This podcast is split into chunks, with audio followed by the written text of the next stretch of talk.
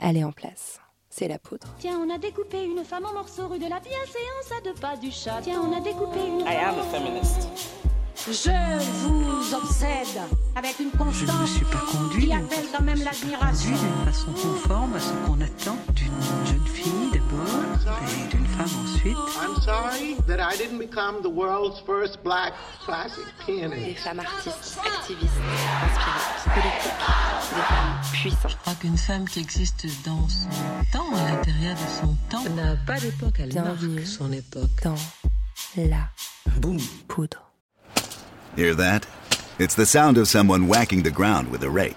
Specifically, they're beating around the bush, which we've done enough of in this ad too, so let's get right to it. The new Moneymaker scratch off from the Ohio Lottery doesn't beat around the bush. Money Maker. Play the game and you could win money, up to $2 million. With more than 88 million in prizes, ranging from $50 to $500, Moneymaker cuts right to the cash. Lottery players are subject to Ohio laws and commission regulations. Play responsibly. Je suis Lorraine Bastide et aujourd'hui, je reçois Margaret Atwood. Si on coupe le robinet à pétrole demain, il y aura un effondrement sociétal inouï. Guerre civile, famine, catastrophe, parce que nous y sommes trop accros pour l'instant. Il faut une transition. Avant d'entrer de plein pied dans la saison 5 de La Poudre, j'ai dans ma besace, comme chaque automne, trois épisodes en anglais parce que le monde ou rien. Le premier que vous vous apprêtez à mettre dans vos oreilles est un entretien que j'ai enregistré avec l'écrivaine canadienne Margaret Atwood l'hiver dernier. Avec le Covid, non, je ne dirai jamais la Covid, vous m'entendez? Jamais. On n'avait pas pu vous le doubler. Le voilà donc, tout frais, tout neuf, avec dans le rôle de Margaret Atwood, la journaliste Annick Cogent.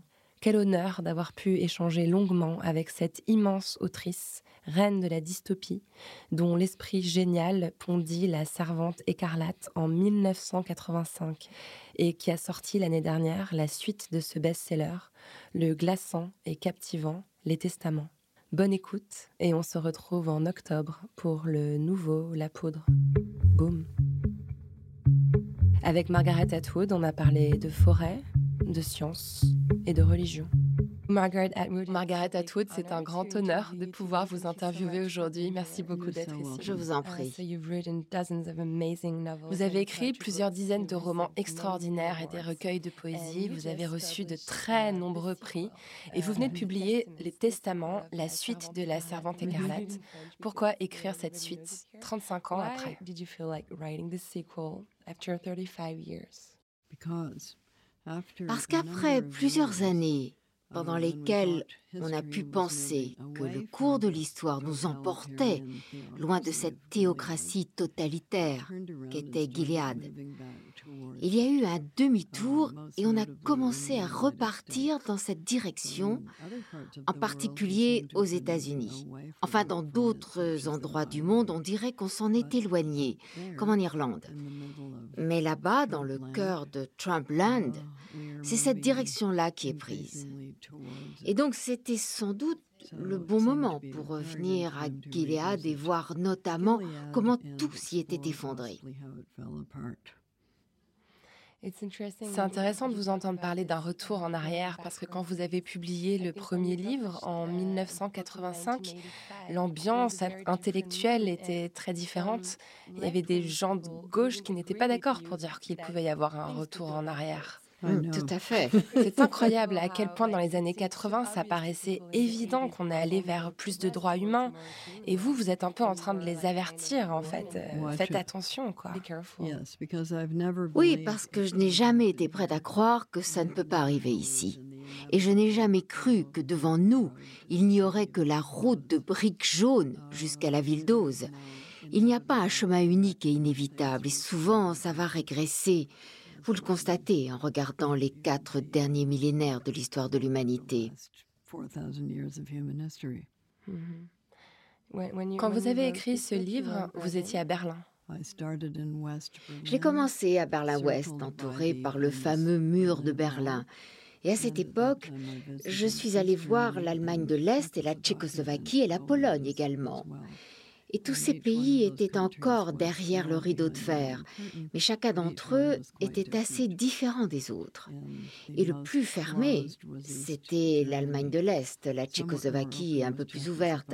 Mais il fallait faire très attention quand on parlait avec des gens, parce qu'ils avaient tous l'impression d'être surveillés en permanence.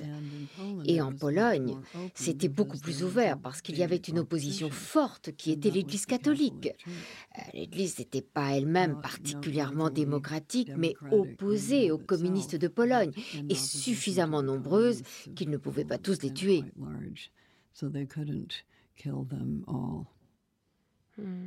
Vous vous souvenez de l'état d'esprit dans lequel vous étiez pendant l'écriture du livre?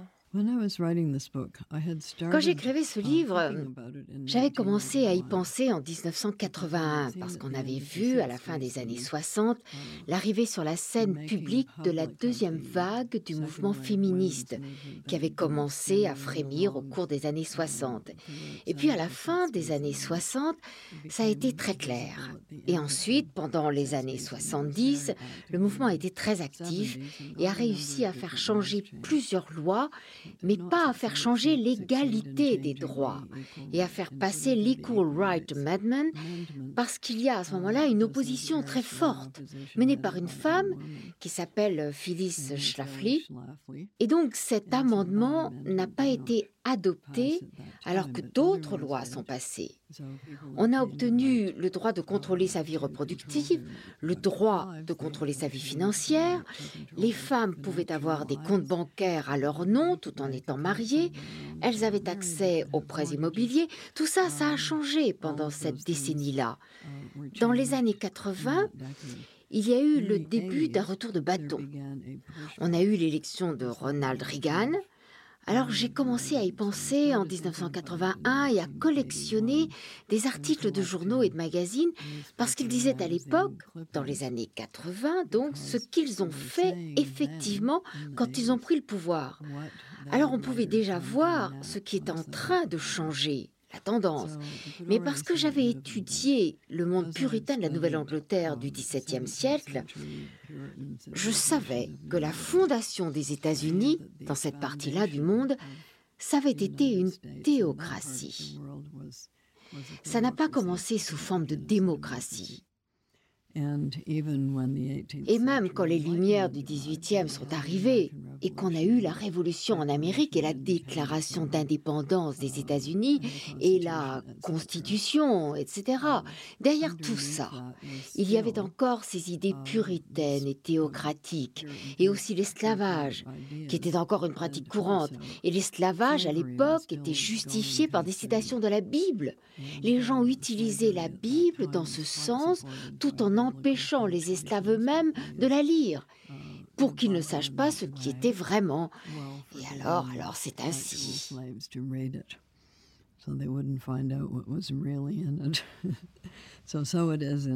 Ça mène tellement d'inspiration pour ce livre.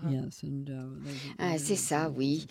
Et il y a d'autres exemples, bien entendu, aux États-Unis même, notamment les Mormons, qui au début étaient assez systématiquement polygames. Alors, alors. Et c'est une idée qu'ils ont prise dans la Bible également. Ils l'ont justifiée à partir de la Bible. Donc la Bible est, c'est un livre, une collection de livres dans lequel on peut trouver un passage ou un autre qui pourra justifier presque tout.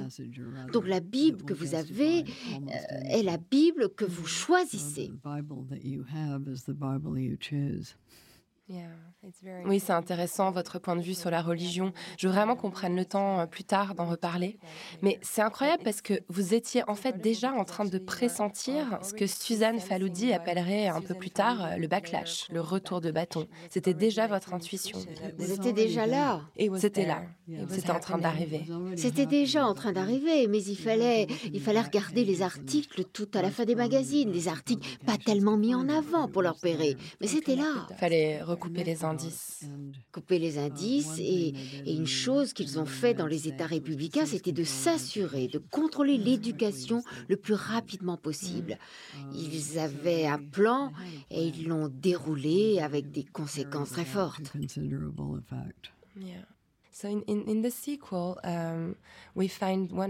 Dans cette suite, nous retrouvons un personnage très important du premier livre, Tante Lydia. Mais cette fois-ci, elle parle à la première personne. On apprend que c'est une lanceuse d'alerte, ce qui est un retournement de situation vraiment fascinant parce que dans le premier livre, c'était un monstre. Et ça m'a fait penser à Anna Arendt et à cette idée que même le monstre est humain et que c'est très difficile de classer les êtres humains du côté du bien ou du côté du mal. Very difficult to divide humans between good and evil. Well, a lot of, well, you can, you can, eh bien, ce n'est pas possible. On, on peut dire qu'ils ont fait le mal. Ce qui est difficile à dire, c'est que ce ne sont pas des êtres humains. Alors ils sont à un extrême de ce qu'est un être humain. Mais ne nous laissons pas, ne nous dédouanons pas ainsi en disant qu'eux sont en dehors de notre catégorie et qu'ils ne sont pas des êtres humains. Je ne crois pas aux monstres comme ça. Je crois que certaines personnes, dans leur comportement, vont à l'extrême. Mais tout ça, c'est compris dans les limites de ce que nous appelons être humain. C'est du fait d'être humain et, et c'est pas des écureuils ou je sais pas, des alligators. It's also the idea c'est aussi l'idée que quand on commence à avoir son point de vue, on, comprend ce qu'elle a vécu et peut-être qu'on comprend mieux la violence et les actions euh, qu'elle accomplit. Les choix qu'elle a faits. Oui. Tuer ou être tué. Eh bien, pas mal de monde justifie leurs actions comme ça. Et en fait, il y a eu des choix comme ça. Il y a des témoignages, par exemple, de personnes qui ont pris part à des massacres en Équateur. Et c'était du genre, faites ce qu'on vous dit ou on vous flingue. Et il en est de même pour les enfants soldats au Rwanda ou dans d'autres endroits où ils sont pris par des bandes qui leur disent Vous êtes obligés de les tuer.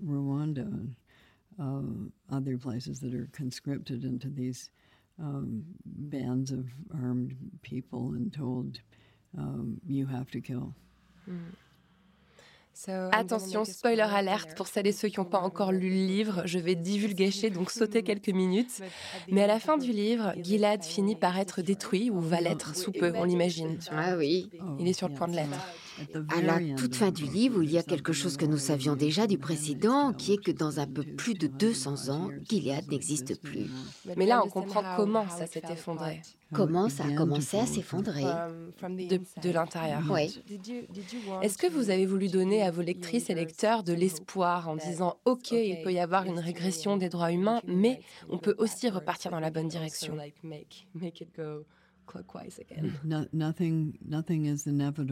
Rien n'est inéluctable. Il n'y a pas une seule histoire, il n'y a pas le futur, et le genre du futur que nous aurons dépendra beaucoup des choix que nous faisons actuellement. Donc il n'y a pas une seule histoire prédéterminée. Alors c'est pour ça que quand les gens disent ⁇ vous êtes du mauvais côté de l'histoire ⁇ je me dis toujours quelle histoire?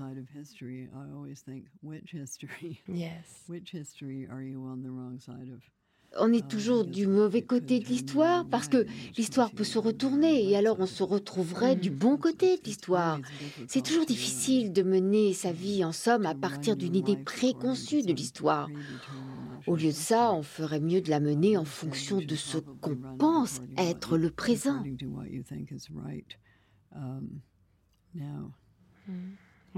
Ce que vous dites me rappelle ce discours qu'on entend parfois sur le réchauffement climatique, comme quoi nous avons un sentiment d'inévitable que nous allons vers la catastrophe. Mais vous, vous dites qu'on peut encore oui, il est encore possible de l'inverser. Et si vous voulez savoir comment, il y a un site internet que vous pouvez aller consulter, Project Drawdown, sur lequel il y a toutes les techniques et toutes les pratiques, y compris l'éducation des filles et des femmes, qui mèneraient vers un retrait du carbone plutôt qu'à l'émission de carbone dans l'atmosphère. Donc on en sait déjà beaucoup sur comment faire. C'est une question de volonté collective et politique.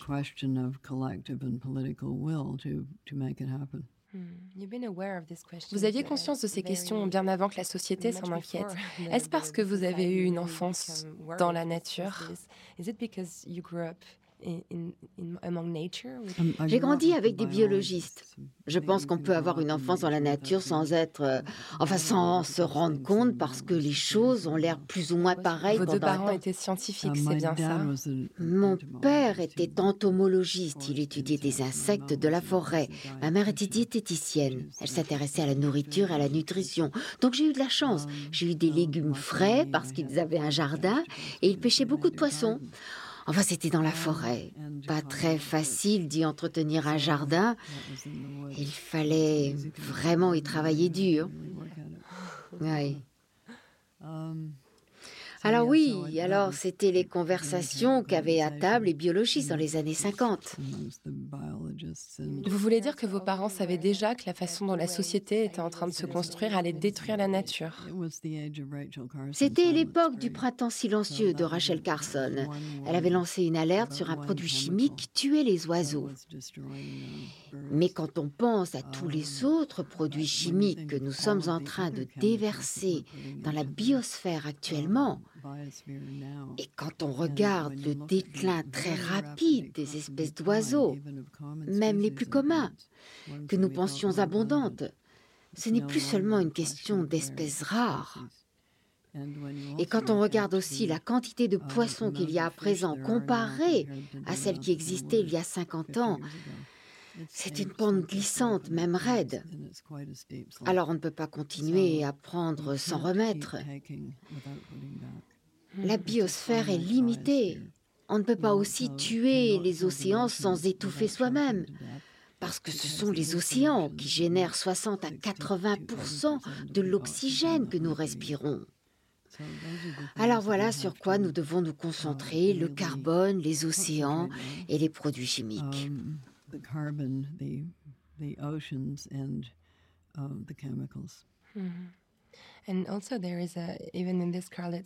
Il y a aussi, même dans la servante écarlate, cette idée que le futur de la nature et le futur des femmes sont liés l'un à l'autre. C'est déjà une sorte d'écoféminisme que vous imaginez. Uh, Les deux sont très liés. Tout ce qui afflue sur les taux de cancer, les taux de fertilité, de cancer chez les enfants, n'est-ce pas? Tout ça va concerner assez directement les femmes. Mais aussi quand vous avez des famines, des tornades, des canicules, toutes ces choses-là, quand la production de nourriture diminue, vous allez avoir non seulement des famines, mais aussi des troubles sociaux, vous allez avoir, vous allez avoir des guerres. Et les guerres, ce n'est jamais le top pour les femmes ou les enfants. Elles ne sont pas bonnes pour personne, mais particulièrement pour cette partie-là de la population. La majorité des réfugiés, comme vous le savez, sont des femmes et des enfants. Et ce sont des personnes particulièrement vulnérables. Oui.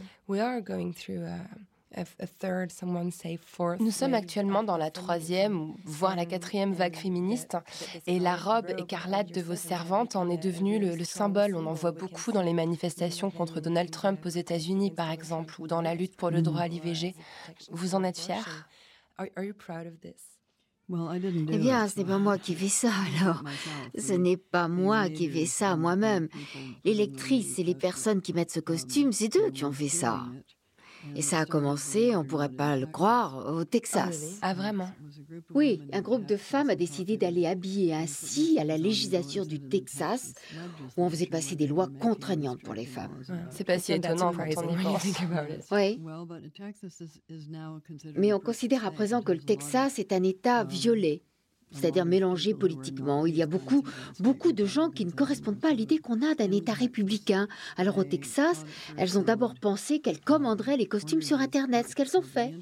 Mais quand les robes sont arrivées, elles étaient roses, ce qui n'était pas vraiment ce à quoi elles s'attendaient. Alors elles en ont très vite cousu des rouges et ont mis sur Internet les patrons. Elles sont allées jusqu'à la législature à l'heure dite et en rouge parce qu'elles avaient fait, fait ce travail de couturière elles-mêmes. Je suis vraiment très fière d'elles. C'est un symbole parfait parce que vous êtes là assise, vous ne dites rien, personne ne peut vous dégager parce que vous ne troublez pas l'ordre public et vous êtes habillé de façon très chaste, mais tous ceux qui vous voient comprennent ce que vous voulez dire. Voilà pourquoi ça s'est diffusé ici et là à travers le monde, et puis aussi grâce à la série télévisée. Il y a aussi une incroyable synchronicité parce que la série adaptée du livre est sortie plus ou moins euh, au moment de la création du, mouvement MeToo. Pas tout à fait. La série est sortie au printemps 2017, le mouvement MeToo est arrivé en octobre 2017, donc environ six mois plus tard.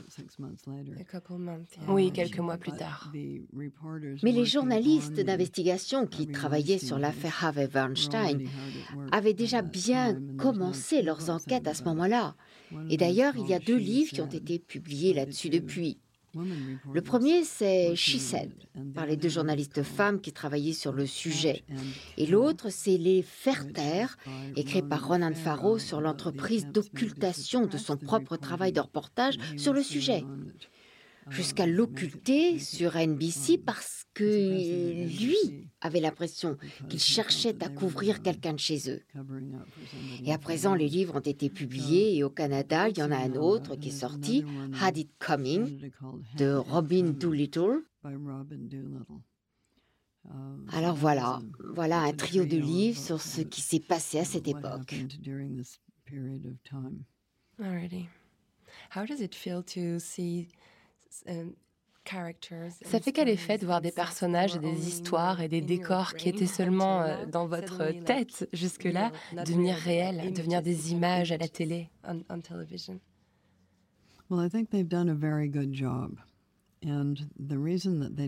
Eh bien, je pense qu'ils ont fait un très bon boulot.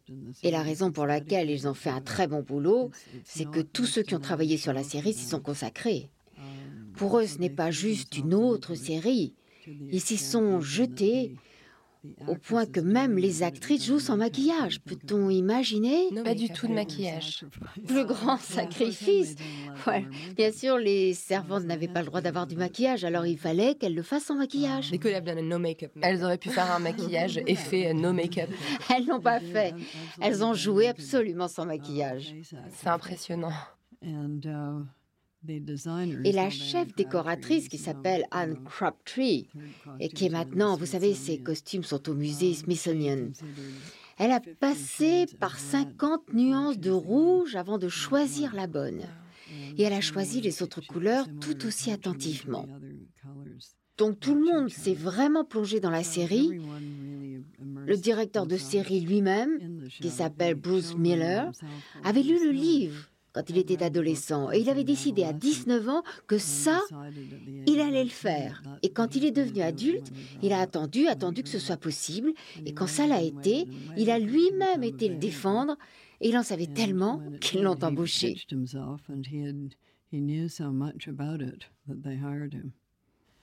C'est incroyable. Alors ensuite, il a embauché beaucoup de femmes pour travailler sur le projet. Il a embauché des scénaristes, essentiellement femmes. Il a écrit, il a embauché une première réalisatrice qui n'avait jamais réalisé de fiction jusque-là. Elle avait réalisé des clips. C'est en partie grâce à elle que tout est très réussi visuellement. Et il a fait beaucoup de choix judicieux sur l'équipe. Alors ça a été très intéressant. C'est un bon allié, cet homme. Vous avez écrit un article titré Suis-je une mauvaise féministe? Tout à fait. C'était au plus fort de ce mouvement quand les gens disaient quelque chose qui n'était pas vrai. Oui, mais je crois que cet article a été très mal compris. Les gens l'ont sans doute mal lu, en fait, parce que... Je pense qu'ils l'ont volontairement mal lu. Parce que vous dites quelque chose qui est, je crois, la chose la plus vraie, la plus féministe qu'on puisse dire. Vous dites MeToo est le symptôme d'un système cassé. C'est vrai. Pouvez-vous développer cette idée pour moi Eh bien, s'il y avait des mécanismes en place pour les plaintes pour agression, il n'y aurait pas besoin d'avoir recours aux réseaux sociaux comme ça a été fait, parce qu'il y aurait d'autres, d'autres façons de gérer ça qui seraient plus sûres pour vous et pour toutes les personnes concernées. Mais il se disait aussi au plus fort du mouvement qu'il faut croire tout ce que disent les femmes. Nous savons en tant que femmes que ça, ça n'a pas de lien avec la vérité. Et on sait de tout, que tout ce que nous voyons autour de nous dans l'histoire, on sait que quand quelque chose acquiert une certaine valeur, des gens vont essayer de le contrefaire. Et depuis ce moment, on a vu plusieurs exemples de fausses accusations contre des hauts profils. Et c'est ce qu'on peut faire de pire. Bien sûr. De, vraies femmes avec de vrais griefs, de vraies plaintes. Alors c'était sans doute un peu trop tôt pour dire ça, puisque tout le monde m'a... Il y a des gens qui m'ont incendié pour avoir dit ça, mais il se trouve que c'était vrai.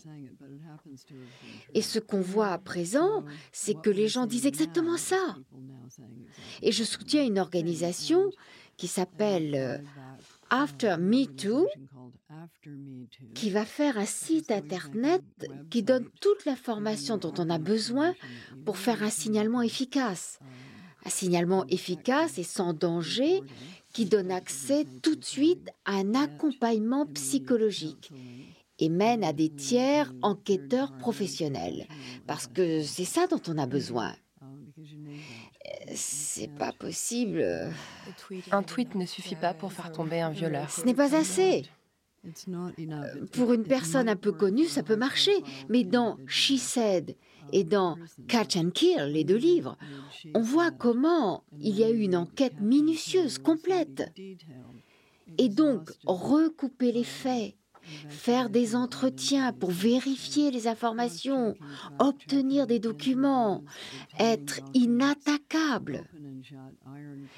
C'est pour de vrai. Et donc, voilà ce que peuvent faire les gros médias, parce qu'ils ont les moyens de le faire. Alors, il faut pouvoir faire plus que pointer du doigt. Il faut qu'il y ait plus. Et je pense que maintenant, on va faire plus attention parce que on a vu ce qui s'est passé avec l'affaire de l'université de Virginie qui s'est révélée fausse et qui a coûté au magazine Rolling Stone 4 millions et demi de dollars. Et ça a fait beaucoup de mal à la carrière de la journaliste, par ailleurs assez chevronnée, qui a publié un article sans vérifier ses informations.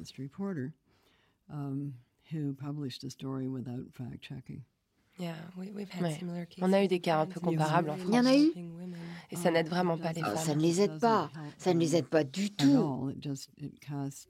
Ça ne fait que rendre les vraies accusations moins crédibles. L'autre truc pour les vrais, c'est que les affaires avec des personnes en vue, c'est une chose.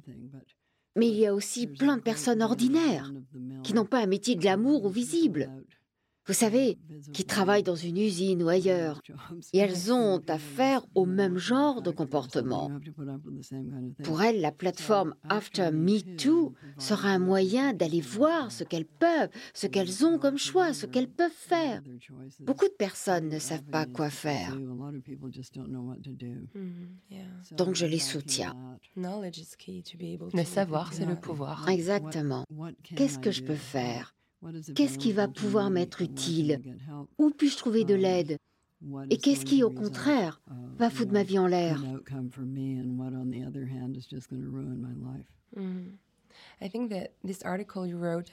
Cet article que vous avez écrit et la réaction qu'il y a eu ensuite euh, sont pour moi des cas d'école.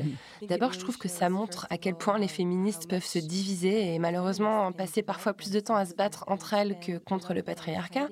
Mais aussi, ça montre que le féminisme mérite la nuance. La nuance feminism deserves nuance. Nuance. I don't know how it... Yes, nuance. nuance. And, and I was wondering, Je me demande si la littérature et la fiction, c'est pas finalement la meilleure des façons pour amener aux femmes et au féminisme le degré de nuance qu'elles méritent. And women in general, the, the nuance it deserves.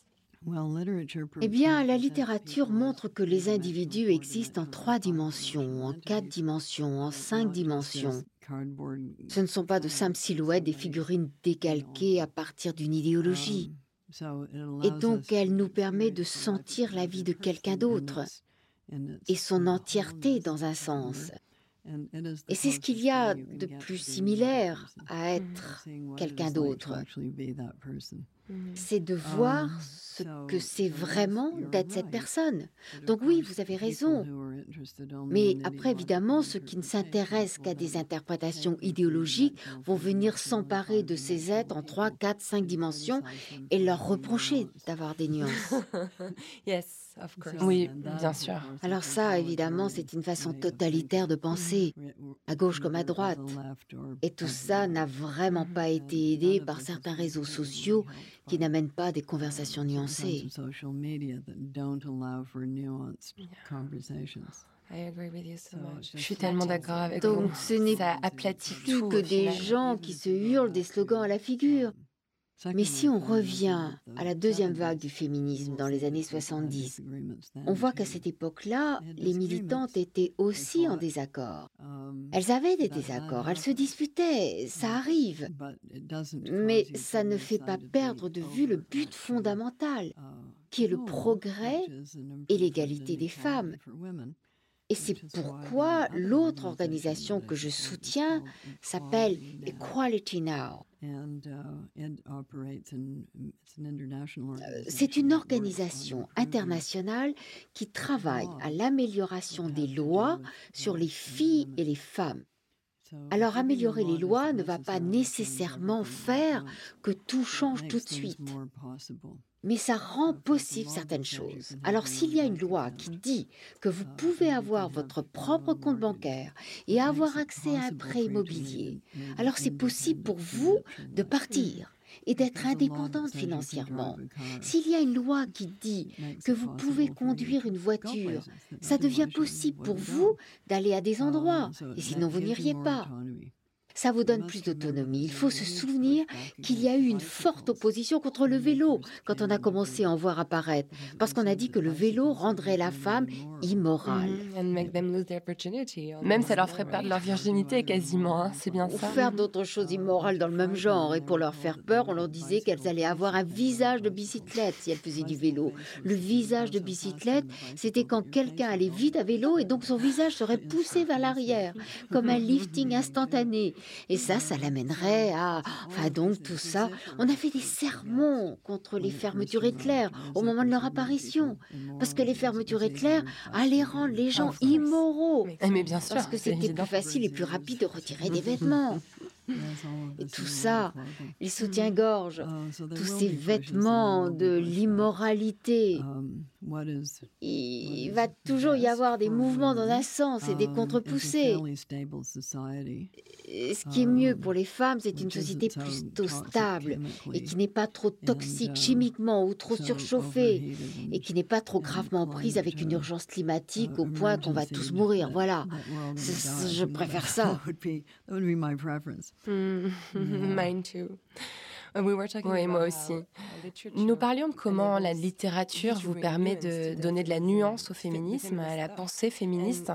Mais vous n'écrivez pas seulement de la littérature, vous faites de la littérature d'anticipation. Vous écrivez, certains diraient, des dystopies. Je ne sais pas si c'est un terme avec lequel vous êtes confortable. Non, dystopie, ça me convient. C'est la représentation d'une société dans laquelle nous pensons que nous n'aimerions pas vivre. Un futur sombre, oui. Il y a une autre autrice féministe que j'ai toujours aimée, c'est Charlotte Perkins Gilman. Pour moi, Herland, c'est un des plus beaux livres féministes. Il y a un bout de temps. Oui. Exactement.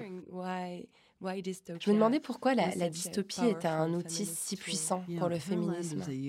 Oui, Herland est une utopie. Oui.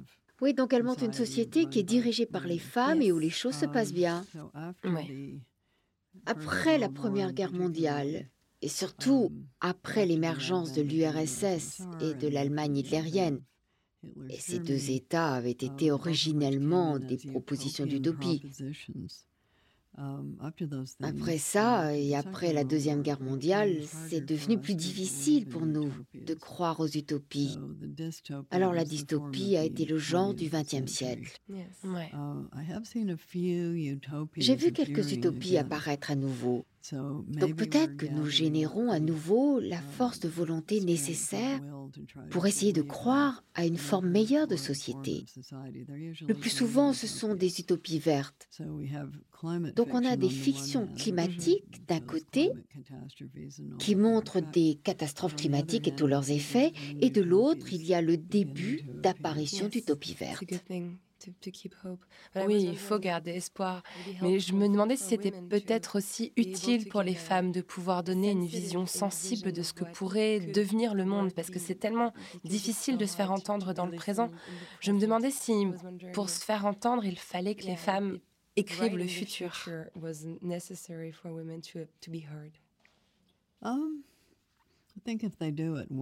Je pense si elles le font bien. oui, bien sûr. Alors oui, si elles le font bien, et si c'est suffisamment puissant, oui. Alors il y aurait deux projets. La société dans laquelle on n'aurait pas envie de vivre, et ça c'est ce que j'ai fait, et l'autre société dans laquelle on a envie de vivre. Uh, I wanted to ask you, please, to give a lesson of nuance. Je voulais vous demander, s'il vous plaît, de donner une leçon de nuance aux Français et Françaises sur la religion. Parce que comme vous le savez sans doute, en France, enfin la démocratie française est un peu allergique à tout ce qui peut ressembler de près ou de loin à une religion, surtout si cette religion est la religion musulmane. En ce moment, vous en avez peut-être entendu parler, il y a un débat, un énième débat sur le voile. Et je crois que ce qui est très puissant dans votre travail, c'est que vous ne dites pas que la religion, c'est le mal. C'est beaucoup plus nuancé que ça. Je vous ai même entendu dire dans une interview que la religion peut être une foi positive qui aide et encourage les gens et les réconforte dans les périodes troubles. C'est vrai. Ou ça peut être un marteau qui écrase les gens. Les deux sont vrais. Les deux sont vrais. Oui, bien sûr. Mais je veux dire, ce qui est incroyable en France, c'est que le gouvernement semble vouloir retirer aux individus la religion. Et, vraiment, ça me révolte, en fait. Je ne vois pas comment ils peuvent. Ils peuvent la retirer des gens au niveau individuel. Ce qu'ils disent, peut-être, c'est que si on travaille pour le gouvernement, on ne peut pas porter des signes visibles de sa religion. Non, malheureusement, ils parlent de l'espace public en général. Vraiment Par exemple, le ministre de l'Éducation nationale, ce matin, a dit que l'espace public est censé être un lieu neutre où l'on ne parle que de façon rationnelle. Ce n'est pas vrai. Mais de quoi on parle? On peut plus rêver, là Il se passe quoi? Ce n'est pas vrai. Et alors, qu'en est-il des manifestations En général, elles ne sont pas rationnelles. Non. Et qu'en est-il de aux barricades? Elles ont lieu dans des lieux publics et ne sont pas très rationnelles. Alors que veut-il interdire d'autres? S'il interdit aux gens de s'habiller comme ils le souhaitent, est-ce qu'on va recommencer à mesurer jusqu'où descendent les robes des femmes? Qu'est-ce qu'il a comme idée derrière la tête précisément? Je pense vraiment qu'il y a un gros malentendu sur euh, comment la religion et la démocratie ne doivent pas forcément être opposées. Et je trouve que vous êtes quelqu'un qui exprime très bien le fait que ça n'est pas si évident euh, ni simple. Ce n'est pas si simple. Et il y a deux associations que je soutiens ce sont des organisations religieuses vertes et les religions, si elles le veulent, peuvent avoir beaucoup de pouvoir. Ça pourrait aider à sauver la planète si elles finissaient par se mettre en tête que ça, c'est quelque chose qu'elles devraient faire. Et il y en a une qui s'appelle Arosha, A-R-O-C-H-A, qui a été fondée par un ornithologue amateur anglais Mhm. qui était aussi pasteur, un pasteur anglais ornithologue, c'est tellement anglais. Et l'autre, c'est les Sojourners. Et ils sont basés à Washington. Et dans cette association, ce sont des chrétiens inclusifs, multiethniques et écologistes militants. Et j'ai été à un événement où il y avait des musulmans écologistes, des juifs écologistes et des chrétiens écologistes qui étaient ensemble. Alors ces gens-là peuvent fortement influer positivement s'ils décident vraiment de s'y mettre. De l'autre côté, on a des croyants qui disent Eh bien, la fin du monde, c'est pour bientôt, je vais être sauvé parce que j'ai été bon et je vais vraiment avoir plaisir à voir la terre se consumer avec tous les autres dessus. Ça, pour moi, ce n'est pas aime ton voisin comme toi-même. Non, vraiment pas. Je crois que c'est une erreur et il y aura toujours des gens qui essayent d'utiliser la religion pour avoir du pouvoir sur les autres. On a beaucoup vu ça à travers les siècles. Et il y a toujours des gens qui vont prendre le cœur du message religieux et le retourner pour en faire quelque chose assez différent de ce que c'était censé être. Uh, quite different from what it was intended to be. I was wondering what, what was the worst enemy Euh, je me demande qui est le pire adversaire. hier, excusez-moi de me vanter, hein, mais je parlais avec Vandana Shiva. Et elle disait que c'est peut-être encore plus dur de se battre contre un Emmanuel Macron ou un Justin Trudeau qui vont avoir en surface un discours très vert, qui vont dire Make our planet great again ou Greta Thunberg est super. Mais à côté de ça, ils vont pas faire passer les lois. Et, ou bien de se battre contre Donald Trump qui dit que le réchauffement climatique n'existe pas. Là, on peut vraiment euh, le combattre parce qu'on est en désaccord avec lui. Quel est votre point de vue là-dessus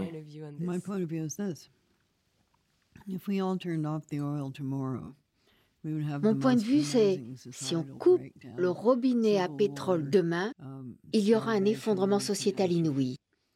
Guerre civile, famine, catastrophe, parce que nous y sommes trop accros pour l'instant. Il faut une transition. Et il y a un certain nombre d'endroits qui sont en train de le faire. Par exemple, l'archipel des Orcades. Les Orcades, où il n'y a pas, il y a pas mal d'îles, ont beaucoup d'énergie éolienne. Ils se servent de cette énergie pour faire de l'hydrogène et ils comptent convertir à l'hydrogène l'intégralité de leur système énergétique. Ils séparent le H2O en H et en eau, ce que font les plantes dans l'océan. Et donc, ils se servent de leur surplus d'électricité pour faire ça. Et ils comptent faire fonctionner même leur ferry, dit, avec d'ici, je crois, je crois 2022. Donc, il y a des exemples de personnes qui sont déjà en train de faire des choses de ce genre. Et vous allez sur le site internet de Project Drawdown, vous allez en voir un certain nombre. Alors vous pensez que c'est l'initiative individuelle qui prime, qu'on ne doit plus rien attendre des gouvernants? Non, alors là, il y a ce que vous avez dit, là, voilà. Là, il y a ce que vous exprimez, et là, il y a les moyens grâce auxquels vous allez le faire d'ailleurs. Alors on commence.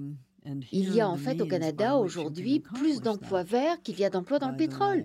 Donc comment est-ce qu'on se débrouille avec le lobby du pétrole qui dit, vous savez, si vous faites ce que vous voulez, vous allez détruire un gros paquet d'emplois alors, vous montrez ce qu'il en est réellement pour l'emploi, vous montrez ce qui sera vraiment économisé.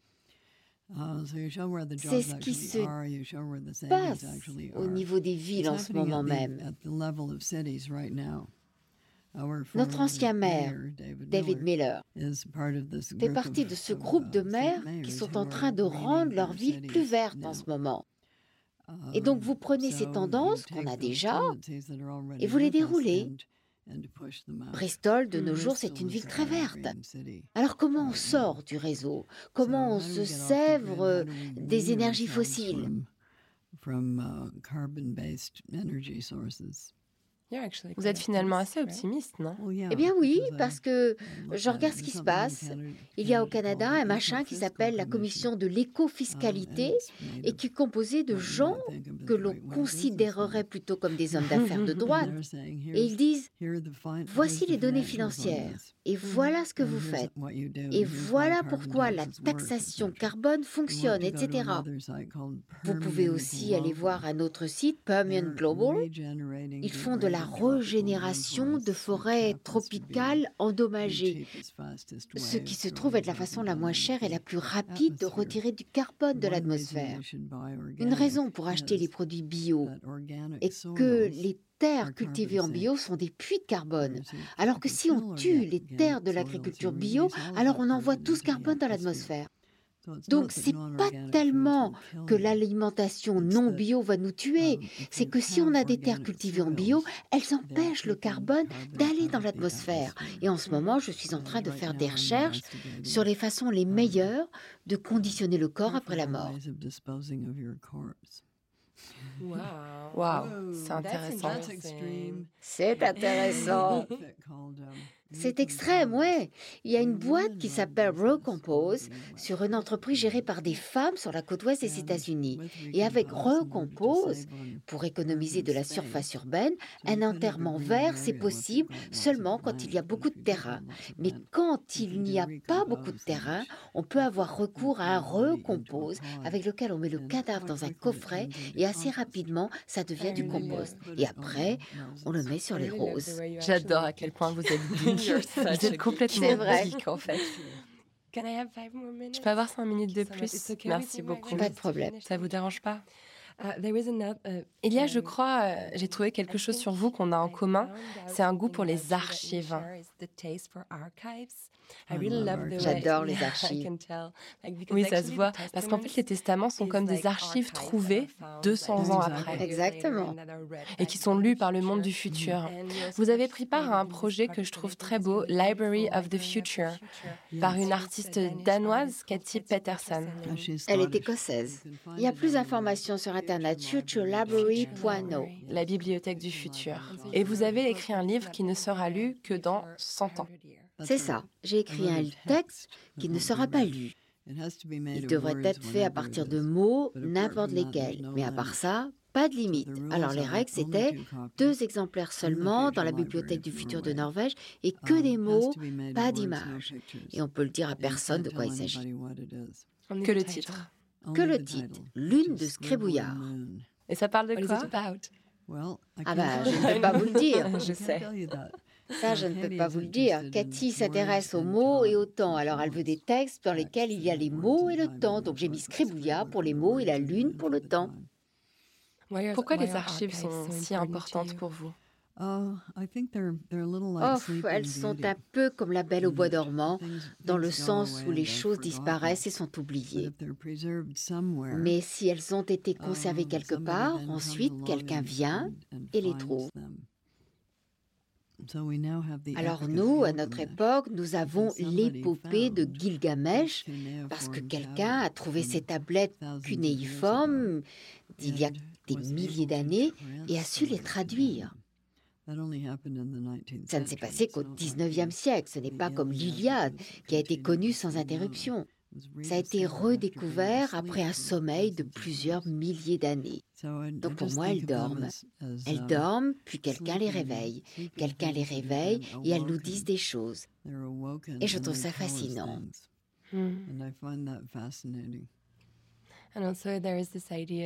Il y a aussi cette idée, dans les testaments, les femmes n'ont pas le droit de lire. Il n'y a plus de mots dans l'espace public parce que lire, c'est dangereux. Et en faisant ça, en fait, vous faites le pari que dans 100 ans, les gens vont, vont encore... Euh, c'est un pari C'est un pari dans les testaments. Tante Lydia parie que quelqu'un pourra trouver son texte qu'elle cache. Et on continue à découvrir des textes qui furent cachés pendant la Seconde Guerre mondiale. Uh, Alors elle fait le pari que quelqu'un va trouver son texte. Et avec la Bibliothèque du futur en Norvège, nous faisons plusieurs paris. Nous faisons le pari qu'il y aura des gens. Nous faisons le pari qu'il y aura une Norvège. Nous faisons le pari que la forêt qui va servir à produire le papier va bien pousser. Nous faisons le pari que les gens sauront encore lire et seront encore intéressés par la lecture. Donc ça fait beaucoup d'optimisme pour un seul projet. Margaret Atwood, est-ce que vous avez accès à votre chambre à vous? Est-ce que j'ai accès à ma chambre à moi? Tout à fait. Il y a même un panneau sur la porte qui dit entrée interdite auquel personne ne fait attention. Où est cette chambre? Où est cette chambre? C'est dans ma maison. Ma maison est à Toronto. Toronto, c'est au Canada. Merci. Ça fait deux mois que vous faites, vous êtes en tournée pour promouvoir votre livre. Est-ce que vous avez le temps de vous retirer un peu de tout ça, prendre un peu de repos? je vais avoir le temps bientôt, hmm. Mais pas avant quelques semaines. Ça évoque quoi pour vous, la poudre La poudre, ça m'a intéressée tout de suite. Comme non, parce que tout d'abord, ça veut dire la chose avec laquelle on poudre son visage pour avoir l'air plus angélique. On le fait toutes. Et deuxièmement, bien sûr, c'est la poudre explosive qui sert à faire sauter quelque chose. Donc deux sens. Merci beaucoup, Margaret Atwood. Merci à vous. Merci à Margaret Atwood d'être venue faire parler la poudre avec moi. Merci à Annick Cogent d'avoir prêté sa voix à Margaret Atwood, à Maxime Dargaud-Fons pour la traduction et à Laurie Galigani pour la prise de son en français. La Poudre est un podcast produit par Nouvelles Écoutes. Merci à Aurore Meyer-Mailleux pour la réalisation, à Gaïa Marty pour la programmation, la prise de son et le reste. Au mixage aujourd'hui, Marion Emery. Merci à Bonnie Banane pour sa chanson dans le générique. Merci à vous pour l'écoute. On se retrouve sur Internet, Instagram, Twitter, Facebook. La poudre est partout. Si vous avez des réflexions, des compliments ou des critiques à faire, n'hésitez pas, j'adore ça. Ah, j'allais oublier, pour lire les mêmes livres que moi, allez sur le site La Poudre Lit. Vous connaissez la suite, prenez soin de vous et continuez de faire parler la poudre.